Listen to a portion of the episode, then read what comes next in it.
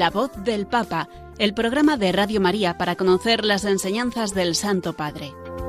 Es un espacio dirigido por el Padre Mario Ortega.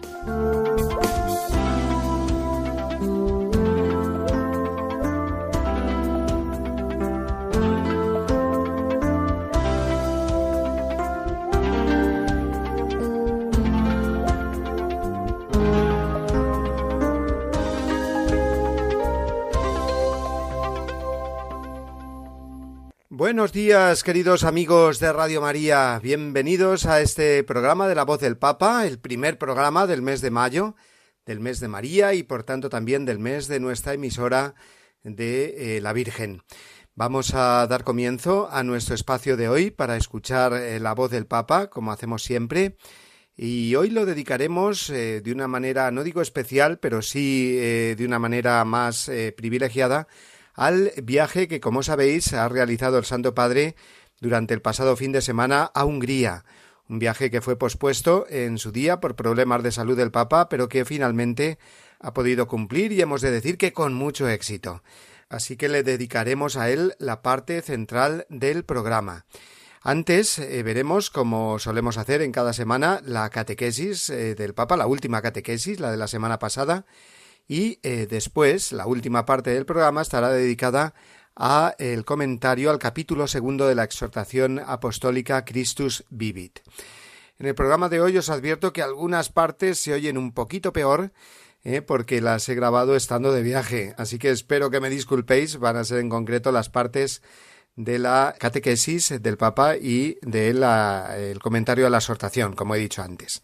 No así las eh, partes correspondientes al viaje del Papa, del que con mucho gusto extraeremos las principales enseñanzas del Santo Padre. Pero antes vamos a rezar por él, como hacemos con esa oración que muchos me decís en el correo electrónico que os gusta mucho. Es la oración que hacemos cada semana y esta también la hacemos a continuación. Oración por el Papa Francisco.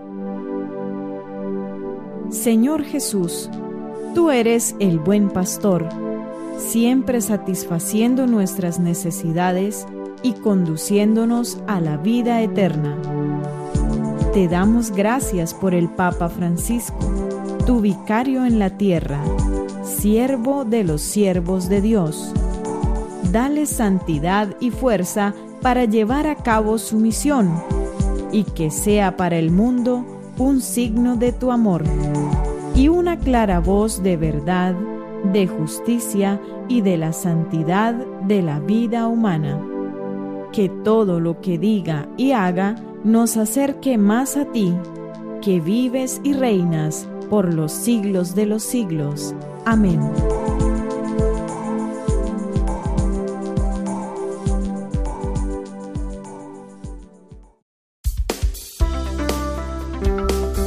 La voz del Papa el programa de Radio María que te ofrece la enseñanza y la actualidad del Santo Padre.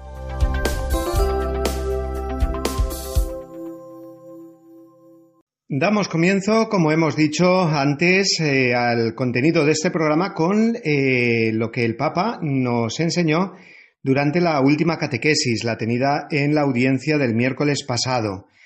Siguió con el tema del celo apostólico, es decir, el ardor por anunciar el Evangelio.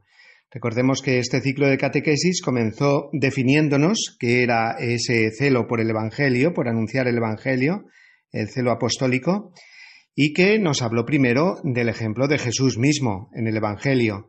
Luego también eh, nos ha hablado de los testigos del eh, celo apostólico, porque no hay mejor forma que saber lo que es una cosa sino a través de los que han ejercido este eh, ardor por anunciar el Evangelio. En primer lugar, nos habló de San Pablo, le dedicó dos catequesis.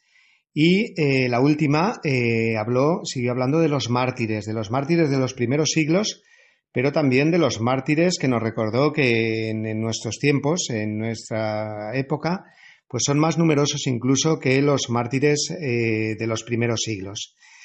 Y en esta última catequesis nos ha dado un paso más y nos ha hablado de los monjes y las monjas que surgieron en la Iglesia precisamente cuando, eh, sobre todo, se desarrollaron cuando terminaron las persecuciones y el martirio como tal, eh, y entonces eh, surgieron muchas personas que querían pues dedicar su vida al Señor, retirándose del mundo, ofreciendo su vida a Dios e intercediendo por todos. No es que tuvieran, y esto nos lo dejó muy claro el Papa, esa actitud de separarse del mundo para que no, no querer saber nada y por lo tanto ser una actitud egoísta. No, se retiran para entregar su vida a Dios y combatiendo el pecado en sus propias carnes, digamos, pues interceder así por el mundo.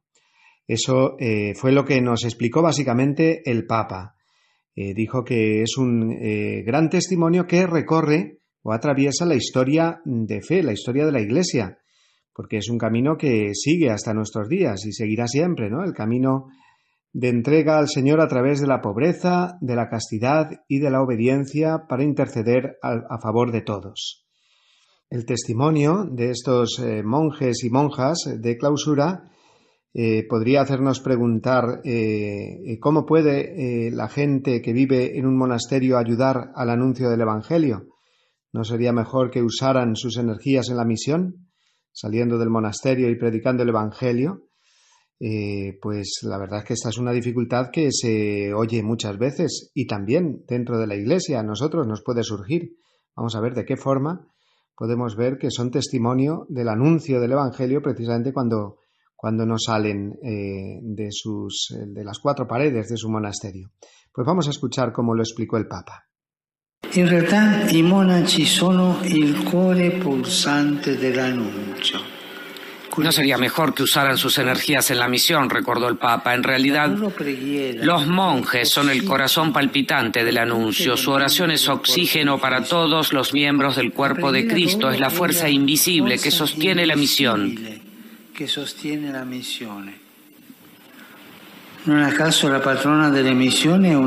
No es casualidad que la patrona de las misiones sea una monja.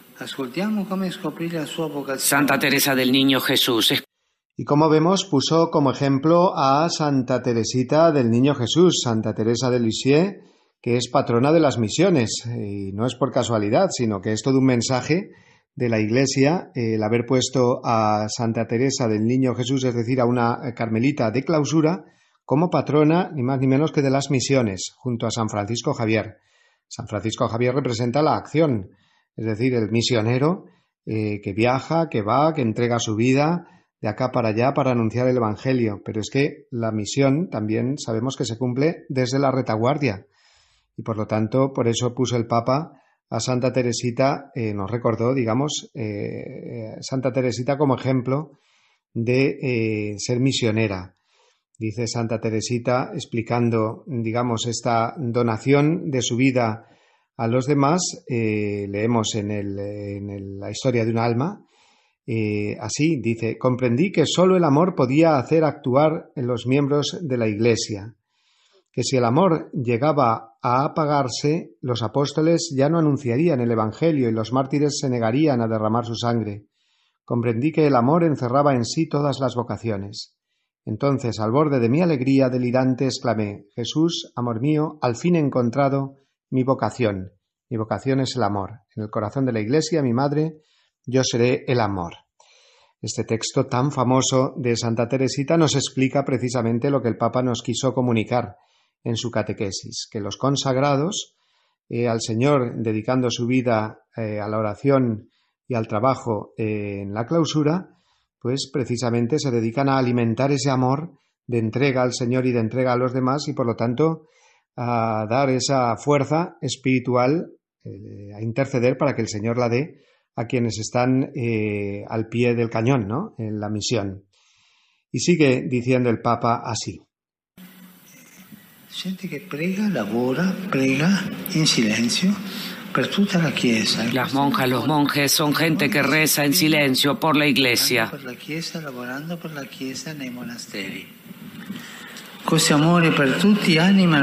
Rezan trabajando por la iglesia en sus monasterios. Este amor por todos anima la vida de los monjes y se traduce en su oración de intercesión. Por lo tanto, el Papa eh, subrayó que la vida de los eh, monjes y de las monjas es eh, el amor lo que les anima eh, a entregar esta vida y a traducirla en la oración de intercesión. Y después eh, quiso traernos como ejemplo a un monje de la Edad Media que vivió en torno al año 1000, que no es muy conocido para nosotros, pero que es muy importante en la Iglesia. Se llama San Gregorio de Narek.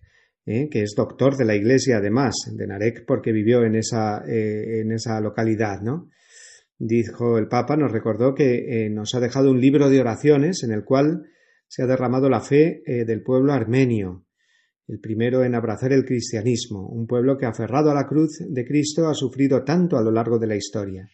Y San Gregorio pasó en el monasterio de Narek casi toda su vida. Allí aprendió a escrutar las profundidades del alma humana, y fundiendo poesía y oración, marcó la cima tanto de la literatura como de la espiritualidad armenia. Eh, por lo tanto, eh, este santo, el Papa se fijó en él porque eh, es, mm, representa lo que hacen todos los monjes y monjas de clausura. Precisamente en ese apartamiento del mundo, Dios les concede, si son fieles a su vocación de oración y trabajo, pues un conocimiento del alma, de todos los recovecos del alma, de manera que eh, tienen escritos eh, los eh, tratados de oración más profundos, que nos ayudan a todos a comprender nuestro camino. Y eso es lo que el Papa quiso subrayar, ¿no? Como esa solidaridad universal que hay, ¿no? Entre los monjes y las monjas para captar como una antena, ¿no? pues todas las inquietudes del mundo, todo lo que sucede en el mundo, dijo el Papa, cualquier cosa que sucede en el mundo, encuentra en el corazón de estos monjes y monjas eh, dedicados a la oración, eh, encuentra lugar en su corazón y rezan por ello. El corazón de los monjes y las monjas es un corazón que capta como una antena, que capta eh, qué sucede en el mundo y reza e intercede por esto. Por lo tanto, el objetivo de la catequesis, esta última del Papa, fue eh, que subrayemos y valoremos mucho más esta vocación como testigos del celo evangélico de los monjes y las monjas, de lo que se conoce en la Iglesia por el monaquismo. Seguimos escuchando eh, al Papa. Estos son los grandes evangelizadores, dice el Papa, que rezan por todos.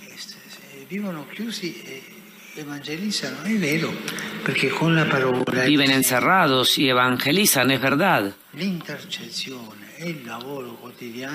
Con la oración de intercesión es el trabajo cotidiano de ellos que lo hacen por todas las personas. anche con le lacrime. Lloran también con lágrimas, con los pecados, todos somos pecadores. El Papa después eh, usó la expresión de que los eh, monjes y monjas de clausura son la reserva que tenemos en la Iglesia, es decir, como ese depósito del cual eh, toda la Iglesia se surte y se sirve, ¿no? Pues para, para vivir. Son los que dan ese, ese aire y ese combustible espiritual al mundo, son la verdadera fuerza, la verdadera fuerza que lleva adelante al pueblo de Dios.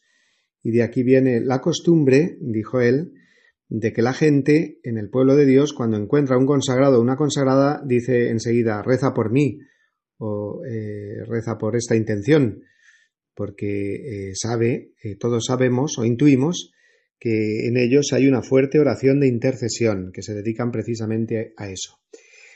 Y finalizó eh, diciéndonos que nos hará mucho bien si podemos visitar en algún momento eh, algún monasterio de estos de clausura en los horarios que tienen.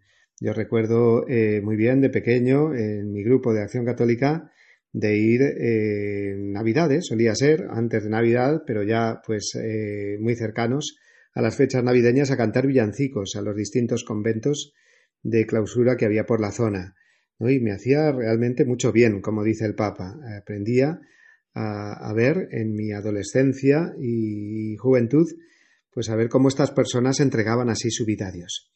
Pues vamos a escuchar eh, ahora el eh, resumen que el Papa hizo de esta catequesis en español. Lo escuchamos.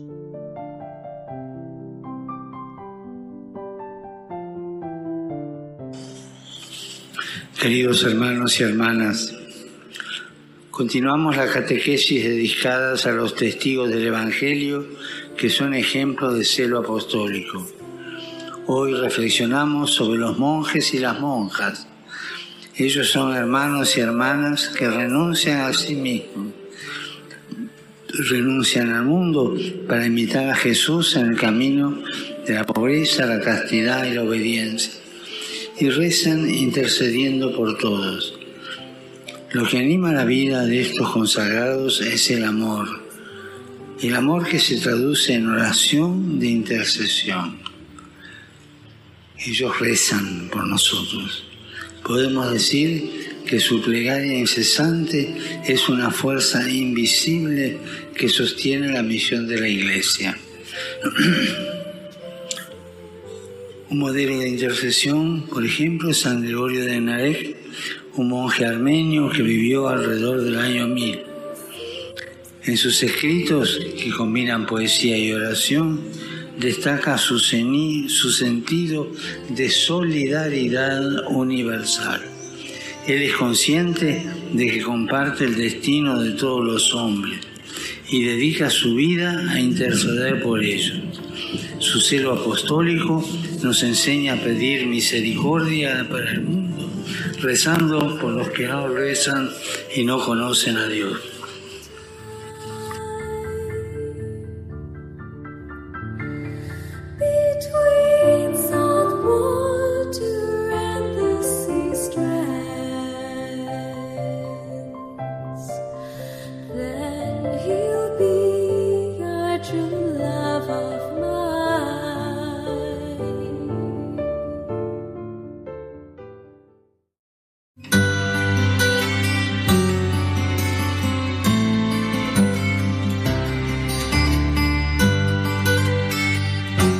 Romano pontífice, como sucesor de Pedro, es el principio y fundamento perpetuo y visible de unidad, así de los obispos como de la multitud de los fieles.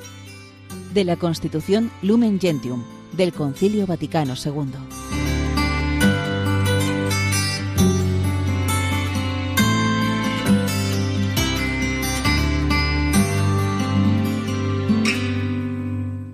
Pasamos ahora a comentar lo más destacable del reciente viaje apostólico del Papa a Hungría, el que se ha producido este fin de semana, como todos eh, sabemos, porque hemos seguido por aquí, por las ondas de Radio María.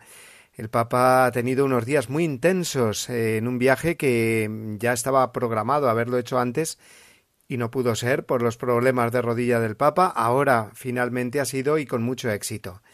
El Papa llegó a Budapest el viernes y pasó eh, allí toda la jornada del viernes, del sábado hasta el domingo, donde por la tarde eh, regresó a Roma. Del viernes destacamos en primer lugar el encuentro que tuvo con las autoridades de la sociedad civil y del cuerpo diplomático, y con ellos compartió una reflexión sobre Europa, sobre el presente y el futuro de Europa. Dijo así es esencial volver a encontrar el alma europea, el entusiasmo y el sueño de los padres fundadores, estadistas que supieron mirar más allá del propio tiempo, de las fronteras nacionales y de las necesidades inmediatas, generando diplomacias capaces de recomponer la unidad en vez de agrandar las divisiones. Pienso, por tanto, en una Europa que no sea rehén de las partes, volviéndose presa de populismos autorreferenciales, pero que tampoco se transforme en una realidad fluida o gaseosa, en una especie de supranacionalismo abstracto que no tiene en cuenta la vida de los pueblos. Hasta aquí las palabras del Papa de este importante discurso, pero vamos a destacar sobre todo el hecho de que en él, después de las palabras que le dirigió la presidenta de Hungría, en su respuesta el Papa hizo una clara condena de la ideología de género, definiéndola como camino nefasto de colonización ideológica, así como también se refirió al aborto diciendo que es completamente insensato llamar, como se pretende hoy día, derecho al aborto. Vamos a escuchar el siguiente servicio informativo de nuestros amigos de Ron Reports, que recoge las palabras textuales, estas y algunas otras, del Papa Francisco en este primer encuentro que mantuvo con las autoridades húngaras el viernes. En su primer encuentro oficial en Budapest, el Papa Francisco se reunió con la presidenta Katalin Novak en el Palacio Sándor. Luego llegó el momento de la otra reunión con el primer ministro, Víctor Orbán. Utilizando un traductor, el primer ministro agradeció la visita papal y explicó que este viaje animaba al país a confirmarse en sus valores cristianos.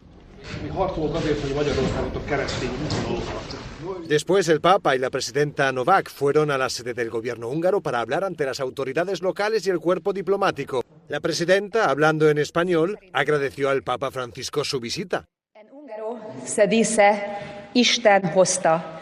Y literalmente significa Dios nos ha traído a usted para estar con nosotros. Hungría es un país vecino de Ucrania. El Papa lamentó que en Europa haya otra vez la guerra y pidió no olvidar los horrores de la Segunda Guerra Mundial. Dijo que la política actual debe dar un giro de 180 grados. A nivel internacional, incluso parece que la política tiene el efecto de inflamar los ánimos en lugar de resolver los problemas. Olvidando la madurez alcanzada tras los horrores de la guerra y retrocediendo a una especie de infantilismo bélico. El Papa también enumeró dos peligros a los que se enfrenta la Europa de hoy en día. Por un lado, los nacionalismos que excluyen y por otro, ser tan inclusivos que se eliminen diferencias que deben ser respetadas.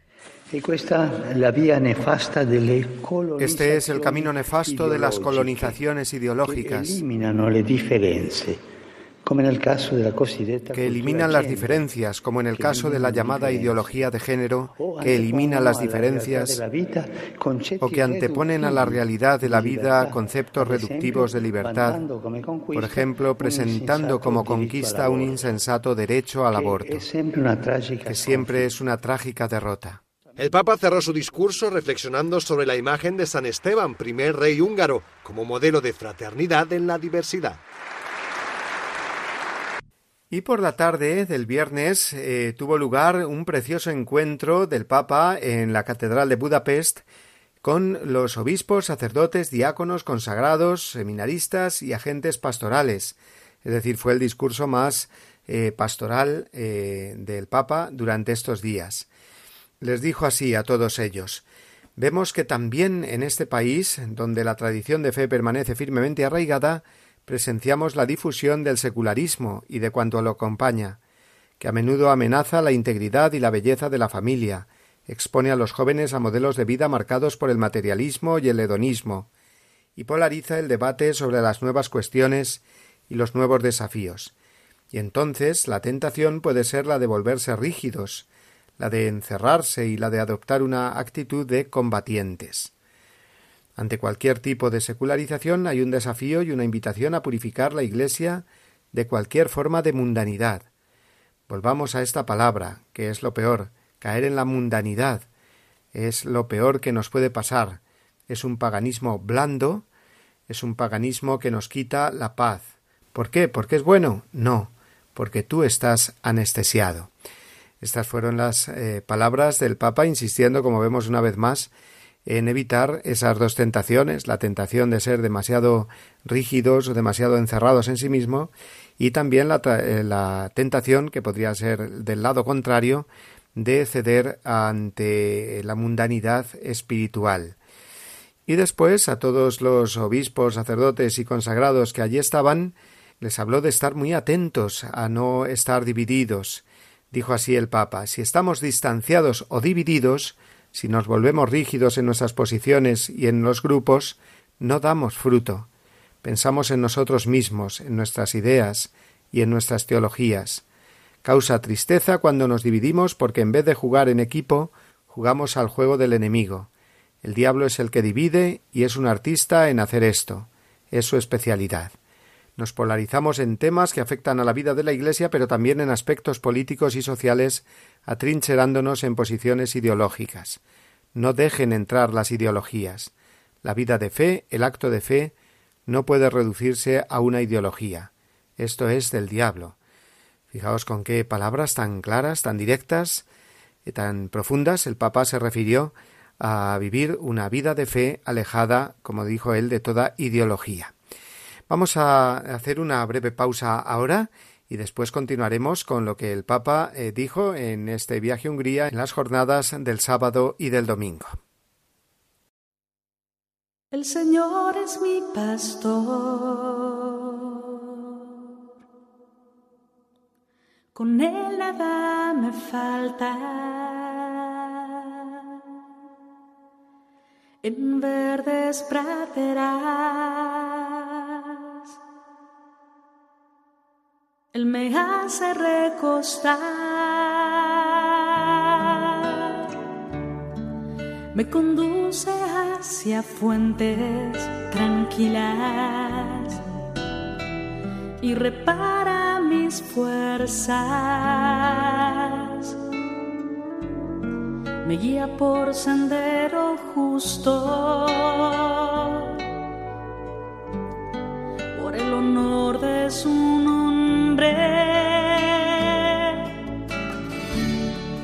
El Señor es mi pastor. con él nada me falta. En verdes praderas, él me hace recostar. Camine por cañadas oscuras nada temo porque tú, tú vas conmigo, tu vara y tu callado. Me sosiegan. Señor es mi pastor.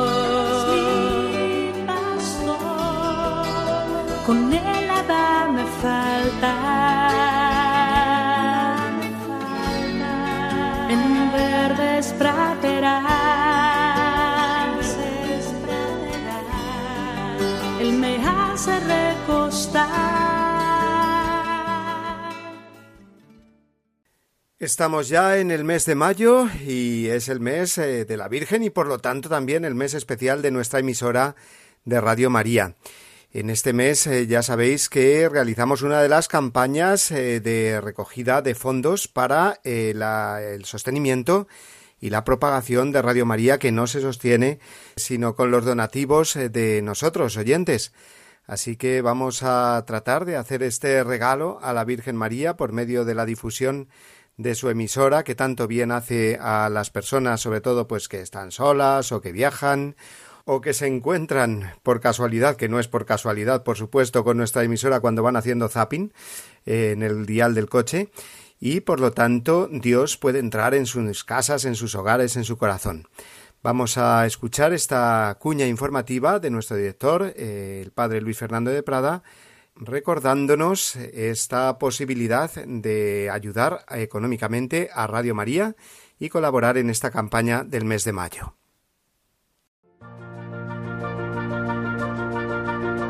Jesús había cumplido su misión.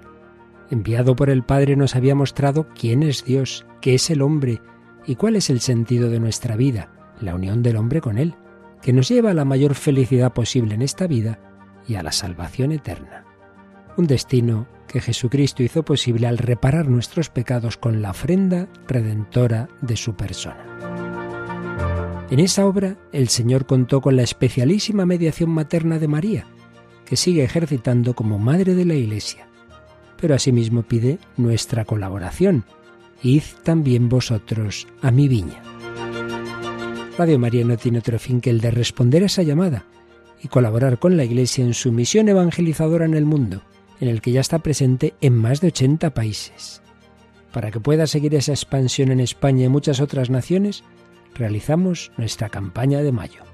Esperamos contar un año más con tu oración, sacrificio, testimonio y donativo.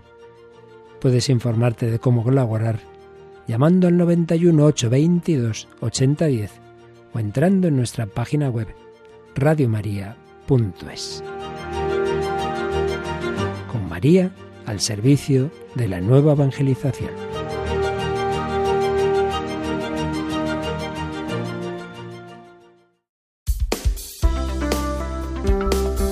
La voz del Papa, el programa de Radio María que te ofrece la enseñanza y la actualidad del Santo Padre.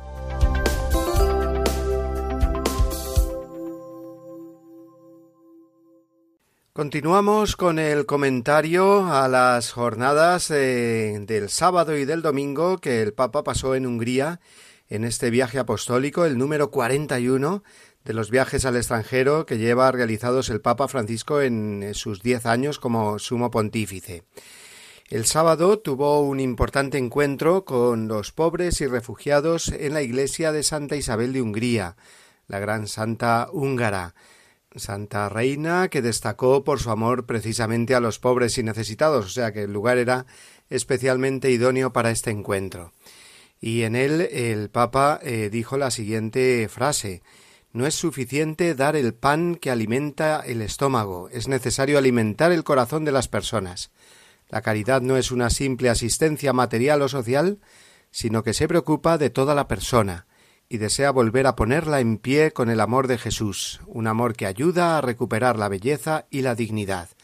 Me parece que es una frase importantísima, puesto que la caridad hay que entenderla en sentido íntegro, como dice el Papa, no solamente llenar a las personas el estómago, sino llenarles también el alma con el amor de Dios, con el amor de Jesucristo.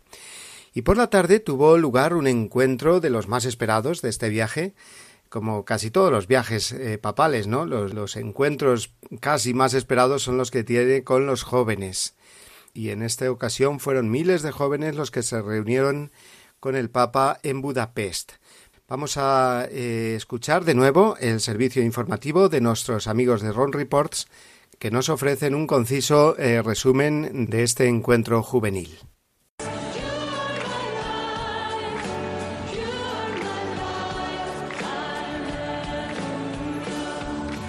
Francisco le recibieron miles de jóvenes húngaros al son de una canción que es todo un clásico en las jornadas mundiales de la juventud, Jesus Christ, You Are My Life, que fue compuesto para el evento del año 2000 en Roma. Francisco paseó por entre la multitud subido a un mini papa móvil. Cuando se sentó en el estrado, los jóvenes irrumpieron en un gran aplauso. Luego, Francisco escuchó los testimonios de cuatro jóvenes que le contaron cómo tratan de vivir su fe y a continuación, lo primero que el Papa quiso destacar fue esto, que Dios no es un enemigo, sino todo lo contrario. Dios perdona siempre. Dios perdona siempre. ¿Cómo se dice en húngaro Dios perdona siempre? Tú que eres el traductor. ¿Cómo se dice? Haz que lo digan ellos. ¿Cómo se dice? Todos. Otra vez. No lo olvidéis. Luego les animó a volar alto y a trabajar duro por ello. Pero para saber a dónde volar, les dijo que es importante conocerse, rezar y buscar el silencio que permite el encuentro con Jesús. ¿Qué, buscáis? ¿Qué buscáis en esta vida? ¿Qué buscáis en vuestro corazón? En silencio que cada uno responda dentro de sí. ¿Qué busco? Francisco también le sugirió dejar de vez en cuando el teléfono móvil y recordó que si quieren triunfar en la vida deben servir a los demás y no aplastar a nadie para crecer. Por último, les invitó a participar en la próxima Jornada Mundial de la Juventud. La conexión con los jóvenes se hizo notar cuando terminó de hablar, porque de nuevo los más de 11.000 presentes estallaron en un larguísimo aplauso.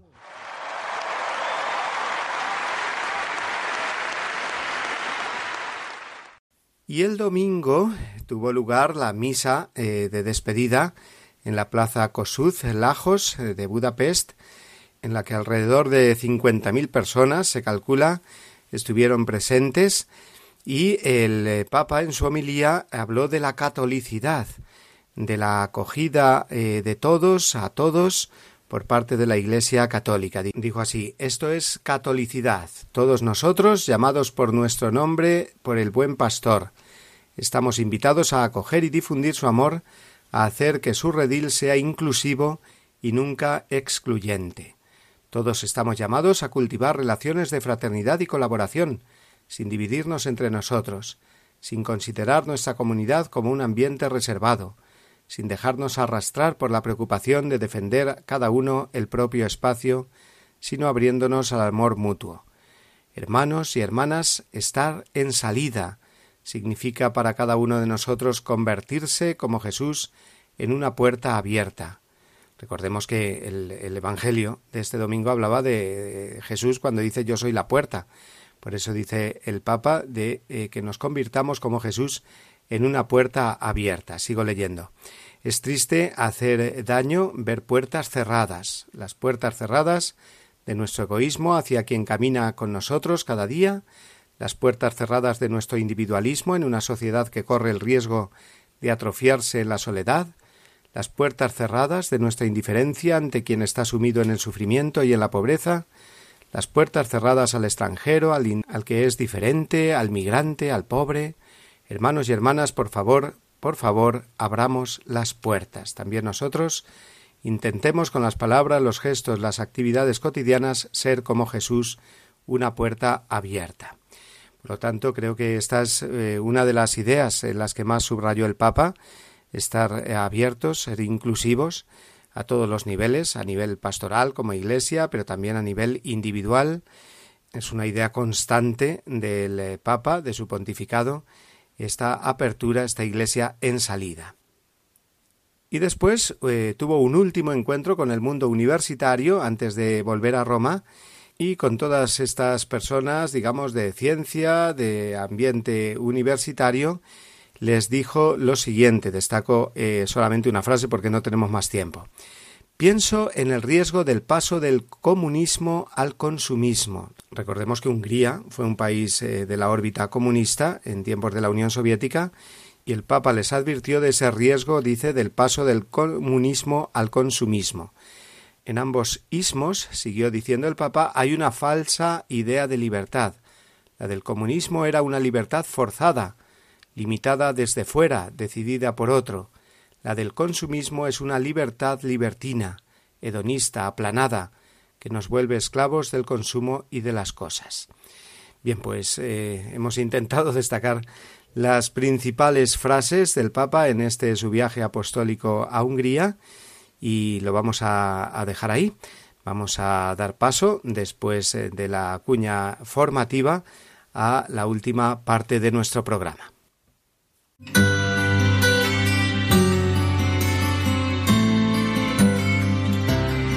Todo lo que divide y separa en la Iglesia no puede provenir de Dios, sino del maligno.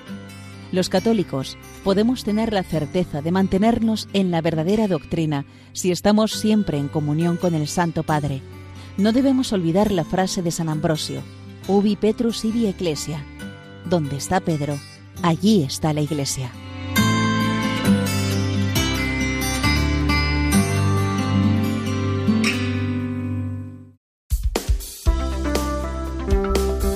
La voz del Papa, el programa de Radio María que te ofrece la enseñanza y la actualidad del Santo Padre.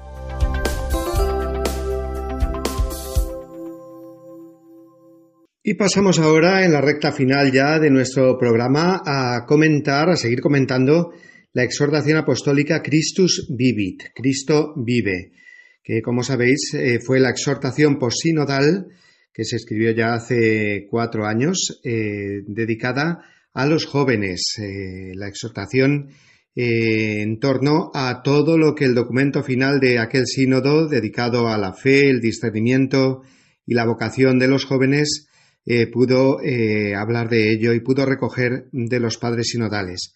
El Papa, con todo ese material, elaboró una preciosa exhortación que es la que ahora estamos comentando. Y llegamos al capítulo segundo después de ver en el primero los ejemplos que hay en la Sagrada Escritura, tanto en el Antiguo como el Nuevo Testamento, de jóvenes. Eh, eso es lo que vimos en el programa pasado. Hoy nos adentramos en el capítulo segundo que se titula Jesucristo siempre joven y hace referencia a que Jesucristo eh, fue siempre un joven. Jesucristo murió con poco más de 30 años, es decir, eh, como un joven adulto o un adulto joven, ¿eh? no llegó a la, a la, vejez. Y eso nos tiene que hacer pensar mucho. De ahí dio eh, ese salto a la juventud eterna, que es eh, su humanidad resucitada. ¿no? Nos tiene que ayudar mucho, como digo, a valorar mucho más la juventud, puesto que fue la edad en la que vivió Jesús, en la que se entregó Jesús, y ver cómo la juventud es una etapa original y estimulante de la vida que el propio Jesús vivió santificándola. Esta es una frase textual eh, del documento final del Sínodo eh, de los Obispos. ¿Y qué nos cuenta el Evangelio acerca de la juventud de Jesús? Pues, en primer lugar, que toda su juventud fue una preciosa preparación para ese momento culmen de su vida que es el misterio pascual, que es el dar su vida en la cruz y resucitar a los tres días.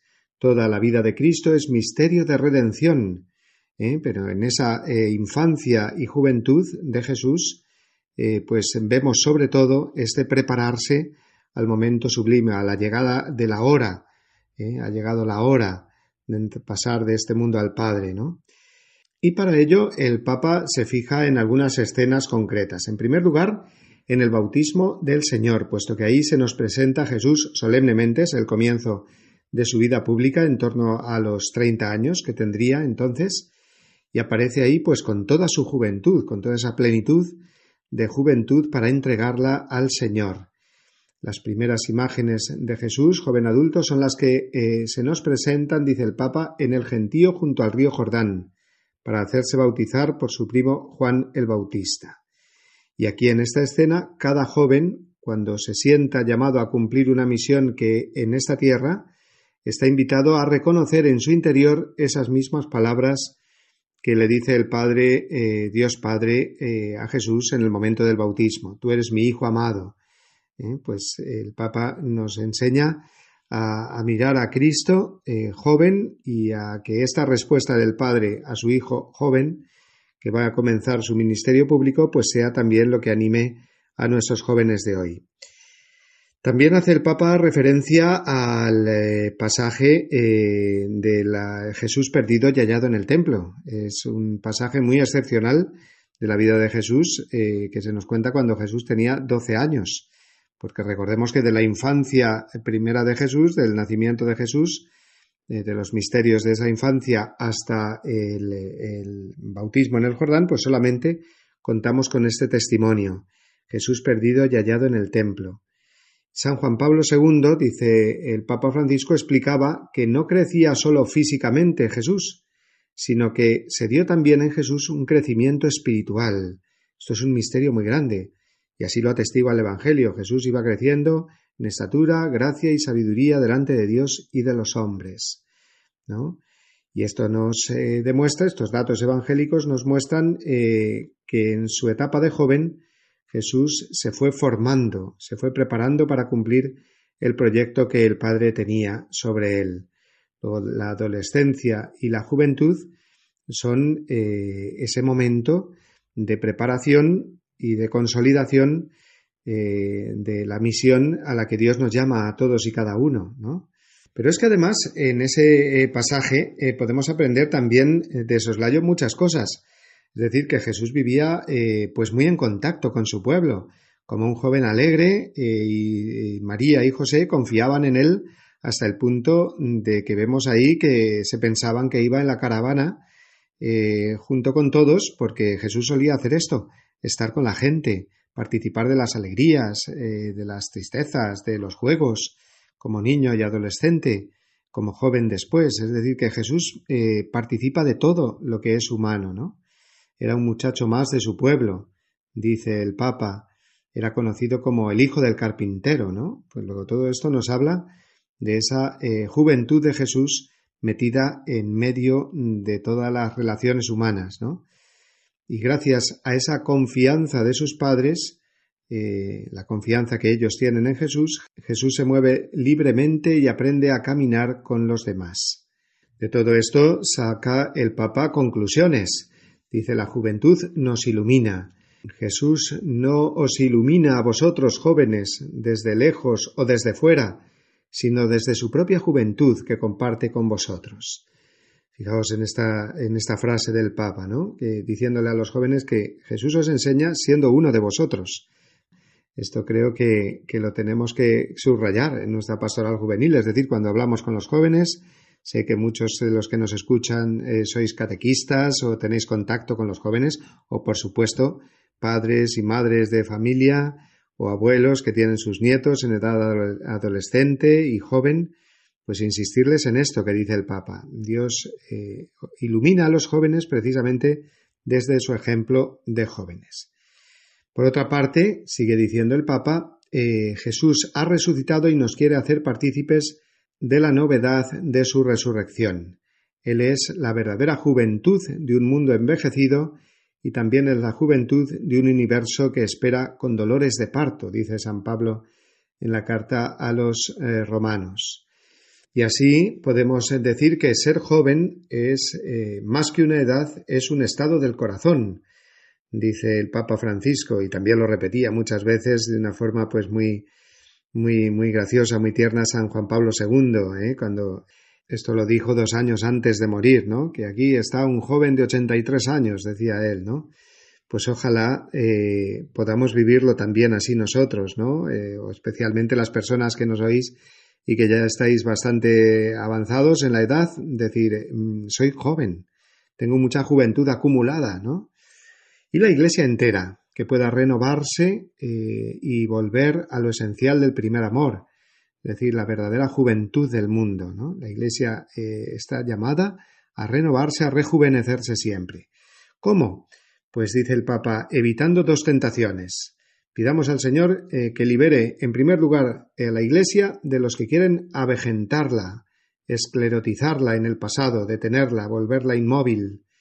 Y por otro lado, también pidamos que la libere de la otra tentación, creer que es joven porque cede a todo lo que el mundo le ofrece, creer que la Iglesia se renueva porque esconde su mensaje y se mimetiza con los demás. No. Dice el Papa solemnemente, es joven la Iglesia cuando es ella misma, cuando recibe la fuerza siempre nueva de la palabra de Dios, de la Eucaristía, de la presencia de Cristo y de la fuerza de su Espíritu cada día. Y es precisamente el ejemplo de los jóvenes el que nos puede iluminar, los jóvenes o la juventud es un eh, tiempo de, ser valientes, de, no tener miedo a nada, de comenzar empresas eh, difíciles, de afrontar los problemas.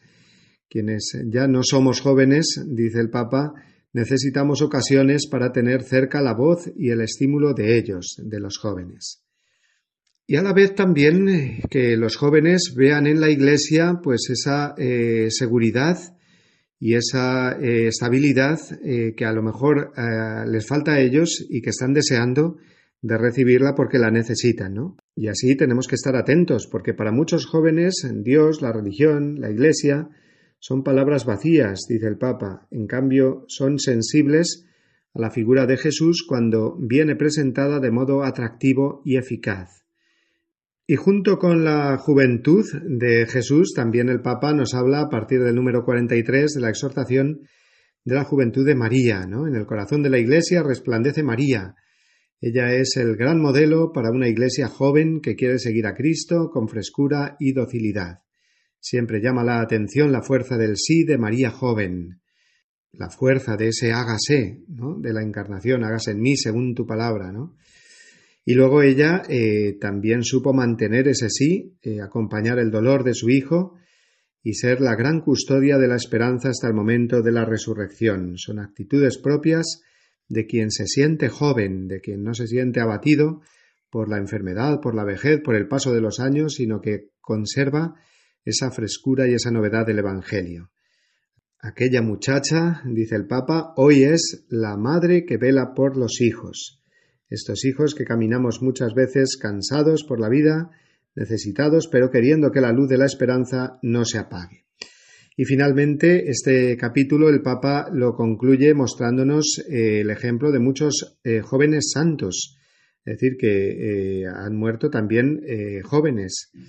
Puso el ejemplo, siguiendo cronológicamente, ¿no? de San Sebastián, mártir, de San Francisco de Asís, siendo muy joven y lleno de sueños, escuchó la llamada de Jesús a ser pobre como él, el ejemplo de la fortaleza y la valentía de Santa Juana de Arco, de Santo Domingo Sabio, de Santa Teresita del Niño Jesús, que ya la hemos nombrado antes con la catequesis, del Beato Ceferino Namuncurá, de eh, un joven argentino, y de otros beatos como Pier Giorgio Frassati, italiano, o también la italiana eh, y más eh, contemporánea a nosotros, puesto que murió en el año 90, la beata Chiara Luce Badano. Aquí no aparece porque todavía no fue beatificado, eh, pero también podemos contar con él, con el beato Carlo Acutis. Pues finaliza el Papa este capítulo segundo de Christus Vivit pidiendo que ellos, estos jóvenes santos, y también muchos jóvenes que quizás desde el silencio y el anonimato vivieron a fondo el Evangelio, intercedan por la Iglesia, para que esté llena de jóvenes alegres, valientes y entregados que regalen al mundo nuevos testimonios de santidad.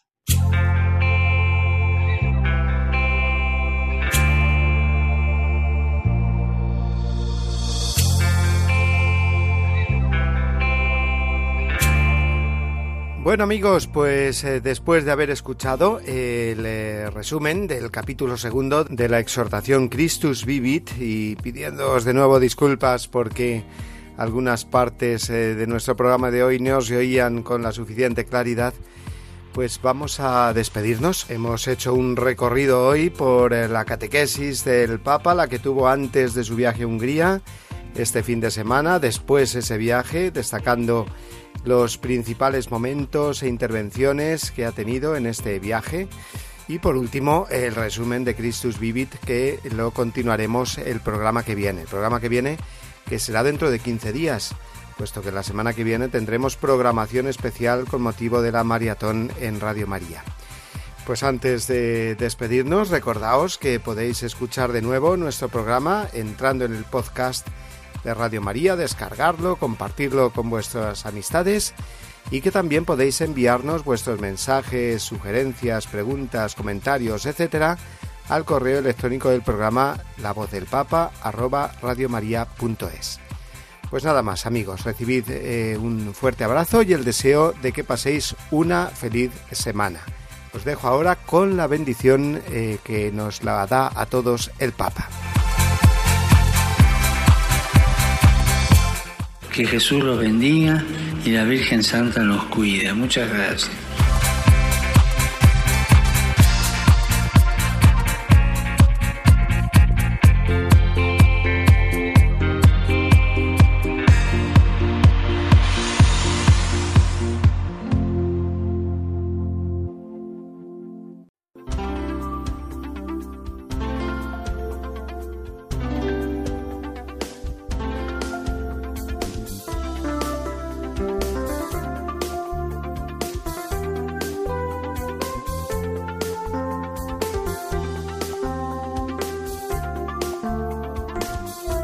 Han escuchado La voz del Papa, el programa de Radio María para conocer las enseñanzas del Santo Padre. Es un espacio dirigido por el Padre Mario Ortega.